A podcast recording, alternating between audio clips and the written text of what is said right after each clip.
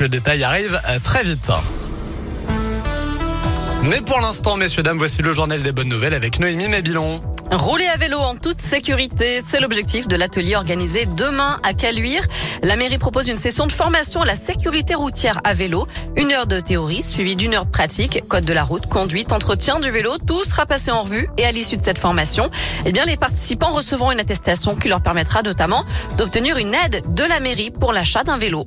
Une belle initiative en Isère. Depuis le mois dernier, le château du Marteret à Sermérieux se transforme en discothèque pour des personnes en situation de handicap. Un lieu et un moment privilégié pour que ces personnes puissent danser et s'amuser sans craindre les critiques ou les regards de travers, comme l'a montré un récent reportage du Dauphiné Libéré. Un moment pour souffler et donc se lâcher en dehors de leurs institutions. Enfin, savez-vous que la musique est aussi appréciée des poulets? Des éleveurs de Nouvelle-Zélande Oh, s'en sont rendus compte, mais oui. L'un d'eux a d'ailleurs créé un morceau de musique classique spécialement dédié à ses poulets. Selon une étude, il serait particulièrement sensible à la musique baroque.